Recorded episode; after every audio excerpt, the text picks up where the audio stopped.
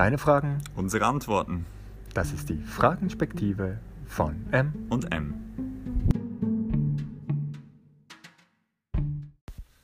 So, eine weitere Frage. Sam will wissen, wieso gibt es Naturkatastrophen?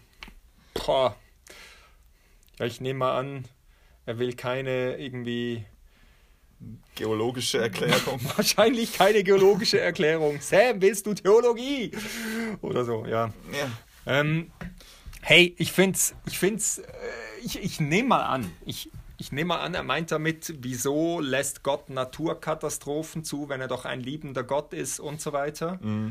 Geht, geht natürlich in die Frage, wieso lässt Gott Leid allgemein zu, aber ich Mhm. glaube, was man hier ausklammern kann, ist alles, was irgendwie mit dem Menschen zu tun hat, weil er ja einen freien Willen hat und eh machen kann, was er will. Okay. Und das ist, die Naturkatastrophen entziehen sich wie ein Ja. bisschen dem menschlichen Wirkungsbereich. Ich finde es ich find's nicht so einfach zu, zu beantworten. Ich kann, kann ein bisschen Anteil geben an meinen Denkweg damit. Zu dem Zweck, wie, wie meistens mit mir, das kennst du, Mike, oder? Ich muss ein bisschen weiter ausholen, vorne anfangen, weil ich glaube, dass es Sinn macht. Ähm, ja, woher sollst du wissen, was du denkst, bevor du hörst, was du sagst? Was? Okay. Ähm, also. Von Anfang an, Gott schafft den Menschen. Er schafft ihn in Beziehung zu ihm, als sein Ebenbild, ähm, vertraut ihm etwas an, eine Aufgabe. Er setzt ihn eigentlich ein als CEO von dieser Welt. Sagt, schau mal, du in Partnerschaft mit mir, also nicht unabhängig von mir, sondern in Partnerschaft mit mir, hier ist diese Welt, die ich geschaffen habe, ich vertraue sie dir an und gestalte, bewahre, mach etwas damit. Ähm, er drückt ihm sozusagen den Schlüssel für die Welt in die Hand.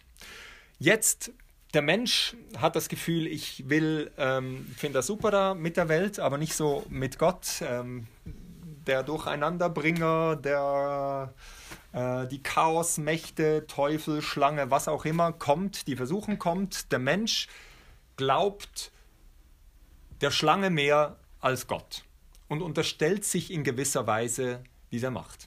Und jetzt ist irgendwie klar, oder? Also er hat einen Schlüssel, er unterstellt sich jemand anderem, das heißt,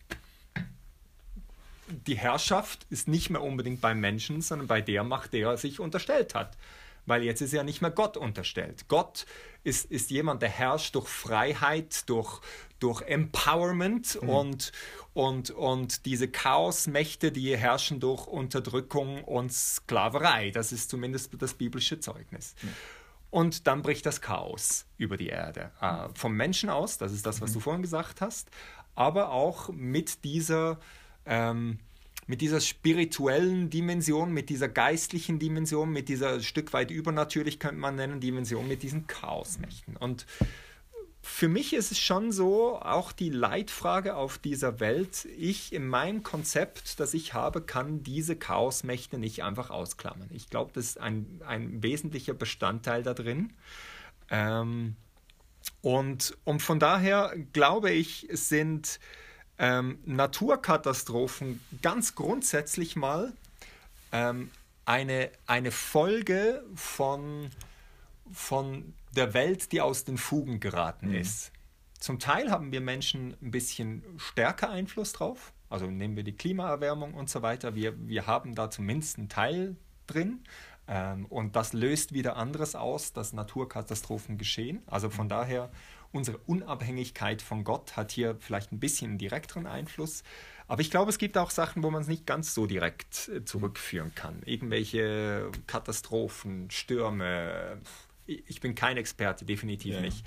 Aber, aber ich glaube, dass das Ausdruck ist von dem grundsätzlichen Chaos auf dieser Welt und die Chaosmächte dahinter spielen schon auch eine Rolle. Nicht in jedem Sturm ist jetzt irgendwie ein Dämon, sondern ich, ich glaube, es hat einen, zum Teil einen direkten, indirekten Zusammenhang. Jedenfalls spielt das ein Stück weit eine Rolle drin. Und auch für die biblischen Autoren, du, du, du kannst ähm, teilweise das nachvollziehen, dass die biblischen Autoren ähm, dem durchaus auch so eine Dimension zugeschrieben haben, zum Teil. Ähm, Jesus ist ein interessantes Beispiel, ähm, die Stillung des Sturms, die berühmte, könnte man auch ansatzweise so deuten, dass es nicht einfach nur ein Sturm war, sondern ähm, wenn er davon spricht, die Werke des Teufels zu zerstören im Johannesbrief, dann könnte das mit auch ein Teil davon gewesen sein. Das sagt, ich, ich, ich stille diesen Sturm in, in meiner Autorität mhm. und indem ich eben sozusagen wieder Autorität über diese Macht ausübe. Das wäre so für mich ein Ansatz. Hm. Und darin äh, spielen wir schon eine Rolle. Ja, natürlich. Also du glaubst, dass der Mensch mit dem Schlüssel nicht nur die Herrschaft über das Menschenreich und die Menschen und die Verantwortung über die Menschen bekommen hat, sondern über die ganze Schöpfung. Und indem er sich mit dem Schlüssel ähm, dem Verwehrer untergeordnet hat, dass die dass der Machtanspruch auch über die ganze Schöpfung dann beim Verwehrer liegt und nicht nur beim Menschen oder irgendwie noch bei Gott. Äh, oder ja, also du, du hast natürlich verschiedene Stellen, auch, auch in der Bibel, wenn, wenn vom, vom, vom Teufel die Rede ist, als Fürst dieser Welt, sogar als Gott dieser Welt, sind krasse Aussagen, oder? Mhm. Ähm, ja, ich, ich glaube, ich glaub, das hat was. Und, und die Verantwortung des Menschen, drum auch, auch mit dem Kommen von Jesus, ähm, wo, wo am Kreuz diese Mächte entmachtet wurden, ähm, wo, wo Jesus sagt, kurz vor dem Missionsbefehl, mir ist gegeben alle Macht im Himmel auf und auf der Erde, mhm. so als Mensch, ich habe den Schlüssel zurück und dann äh, sozusagen seinen Jüngern, den Nachfolgern, auch uns ähm, anvertraut und sagt, und jetzt all das, was ich euch gelehrt habe, macht dasselbe. Ähm, hier ist der Schlüssel. Ihr habt viel aufzuräumen. Hm. Ähm, wahrscheinlich äh, ist es nicht gleich zu Beginn, dass wir sagen, wir gehen jetzt da an die Naturkatastrophen, aber im indirekten Sinn vielleicht schon. Ähm, das wäre vielleicht mal was für eine andere Folge, zu sagen, was, was heißt es denn als als jemand, der wieder lernt, in der rechten Beziehung zu Gott zu leben, weil dieser Weg frei ist, was für Auswirkungen hat das? Wo, wo fängt das im Kleinen an, dass vielleicht, ich glaube, das hat Auswirkungen bis auf diese kosmische Dimension letztlich. Puh. Ja, spannender Gedanke. Yep. Also, ich hoffe, es hat wenigstens im Ansatz die Frage beantwortet.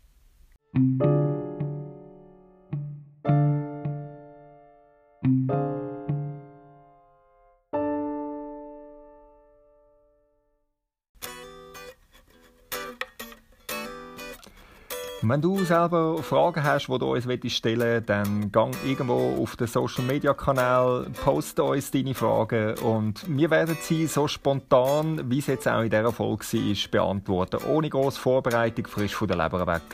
Bis zum nächsten Mal.